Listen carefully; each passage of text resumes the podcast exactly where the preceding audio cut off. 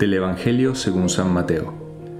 En aquel tiempo dijo Jesús a sus discípulos, Cuiden de no practicar su justicia delante de los hombres para ser vistos por ellos. De lo contrario, no tendrán recompensa de su Padre Celestial.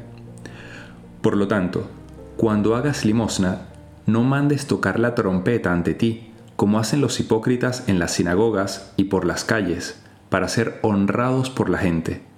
En verdad les digo que ya han recibido su recompensa. Tú, en cambio, cuando hagas limosna, que no sepa tu mano izquierda lo que hace tu derecha. Así tu limosna quedará en secreto, y tu Padre, que ve en lo secreto, te recompensará. Cuando ores, no seas como los hipócritas, a quienes les gusta orar de pie en las sinagogas y en las esquinas de las plazas, para que los vean los hombres. En verdad les digo, que ya han recibido su recompensa. Tú, en cambio, cuando ores, entra en tu cuarto, cierra la puerta y ora a tu Padre que está en lo secreto. Y tu Padre que ve en lo secreto, te lo recompensará. Cuando ayunes, no pongas cara triste, como los hipócritas que desfiguran sus rostros para hacer ver a los hombres que ayunan. En verdad les digo, que ya han recibido su paga. Tú, en cambio, cuando ayunes, perfúmate la cabeza y lávate la cara, para que tu ayuno no lo noten los hombres, sino tu Padre que está en lo escondido, y tu Padre que ve en lo escondido, te recompensará. Feliz día para todos. Hoy es miércoles de ceniza y empezamos la cuaresma. Seguramente más de uno, un poco como lo que me pasó a mí, estará pensando, uff, cuaresma, tiempo de sacrificio, de abnegación, como que, oh, este tiempo como que me cuesta un poco. Pero no, tenemos que verlo como una oportunidad. Y quiero que en esta meditación de hoy intentemos afrontar la cuaresma como con alegría, o sea, con motivación, sabiendo que es un momento que Dios me da porque me ama, este, de crecer como persona. Y bueno, para empezar les cuento una historia que escuché recientemente y me gustó muchísimo. No tengo la transcripción a la mano original, por lo tanto, la historia va a cambiar un poco de lo que recuerdo, pero digamos que la idea principal la tengo clara. La voy a contar en primera persona. Resulta que un día iba eh, por el desierto de paseo para acampar y resulta que por el camino me encontré una persona pobre, eh, ya estaba cayendo un poco la tarde, se estaba haciendo de noche y esta persona tenía frío, era invierno y pensé en darle una de las dos mantas que tenía para que, bueno, se pudiera abrigar. Pero luego dije, no, seguramente yo cuando tenga que acampar las voy a necesitar. Entonces empecé a justificarme y seguí adelante. Durante el camino, el saber que tenía las dos mantas conmigo me hacía sentir mal. Fue, era como, como si algo me golpeara, ¿no? ¿Por qué no le di la manta? ¿Por qué no le di la manta? Y bueno, me sentí mal durante todo el camino sabiendo que, había, que tenía conmigo estas dos mantas y no le había entregado ninguna. Resulta que cuando llego al lugar ya de noche, encuentro un lugar más o menos bueno para eh, acampar y acostarme a dormir. Lo hago al lado de una roca, más o menos grande, que podría cubrir un poco el viento. Ya dormido, tengo un sueño.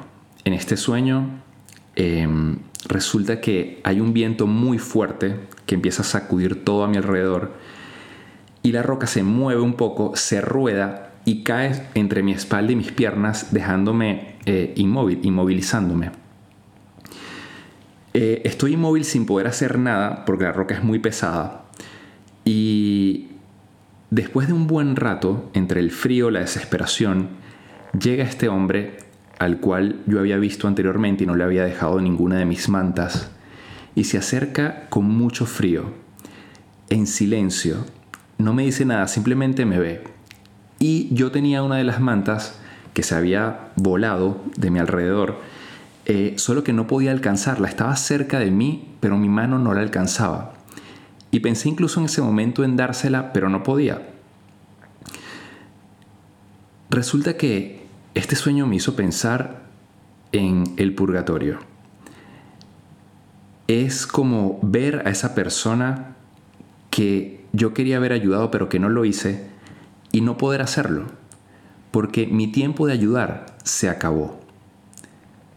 Y estar ahí durante mucho tiempo sufriendo, frío, un poco de desesperación, pero sobre todo sufriendo de que quería ayudarla, pero ahora ya no puedo. La veo muriéndose de frío, tengo la manta cerca, pero no se la puedo dar. Bueno, esta historia que les acabo de contar, eh, un poco larga, pero es muy interesante porque cuando les dije al inicio que tenemos que afrontar este periodo de cuaresma con alegría y como una oportunidad y con motivación, es esto. Estamos en el tiempo de hacer el bien a los demás. Cuando se acabe este tiempo, cuando se acabe nuestra historia, el paso nuestro paso por este mundo, no habrá más tiempo de ayudar a nadie. O sea, ni a tus familiares, ni a tus amigos, ni a la gente que te rodea, ni a un mendigo que veas por la calle, a nadie. Se acabó. Y, vas a tener que, y vamos a tener que purificar seguramente en el purgatorio, eh, ese egoísmo de no haber querido dar cosas a los demás, de haber pensado más en mí que en los demás, de haber sido egoísta. Y el egoísmo no es lo único, hay muchas otras cosas. Eh, la ira, la soberbia, la lujuria, la pereza, etc. Eh, este era el tiempo para amar.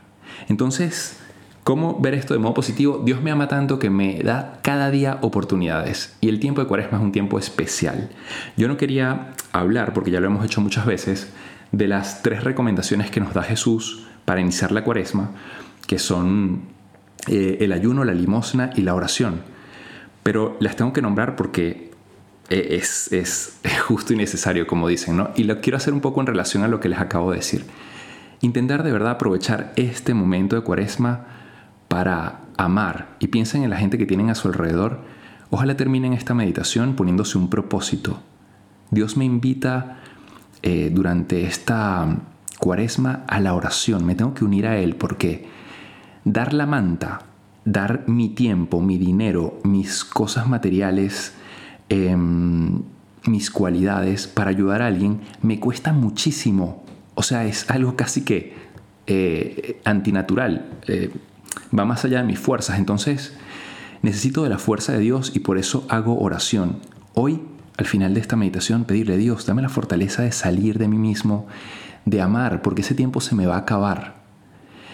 Eh, además de orar, obviamente, ayuda mucho a la oración y luego a salir de uno mismo y dar limosna, el ayuno, porque el ayuno eh, es donde de alguna manera también me niego a mí mismo mis gustos, me controlo, consigo un autodominio de mí mismo.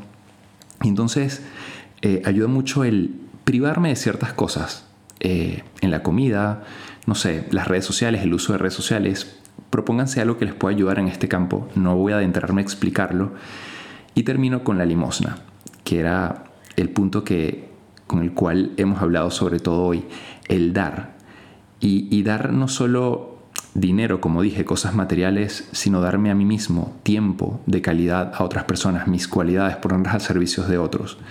Entonces, que, que hoy eh, nos pongamos este propósito y termino con este elemento que Jesús resalta en el Evangelio de hoy. En este que haría Jesús es cómo haría Jesús esto. Lo haría en secreto. Él como que insiste mucho. No seas como los hipócritas que quieren llamar la atención. Entonces este, se ven todos demacrados cuando hacen ayuno, eh, anuncian a todo el mundo que dieron una moneda al mendigo, eh, porque entonces ya te ganaste la gloria del mundo. O sea, no hagas las cosas para que llegue alguien y te diga, este qué santo es, de verdad qué tipazo, que mira cómo ayuda a los pobres, mira cómo reza, mira cómo... No, no, no, no, no. O sea, no hace falta que la gente te, te recompense a ti o te dé gloria a ti. No, lo importante es que Dios, yo hago las cosas de cara a Dios. Entonces que nadie sepa que yo estoy ayudando. Tiene mucho más valor que sea así. Entonces, bueno, que en esta cuaresma, que empieza hoy, aprovechemos de verdad para ayudar a la gente sin que nadie se dé cuenta. Solo Dios que te ama y que te recompensará. Que pases un feliz día, una feliz cuaresma. Cuenta con mis oraciones para que sea muy productivo este momento, este tiempo de gracia y que Dios te bendiga. Un fuerte abrazo, te habló el Padre Jesús Rodríguez y nos puedes seguir en nuestras cuentas ¿De qué haría Jesús? Mi cuenta personal, Padre Jesús, LC.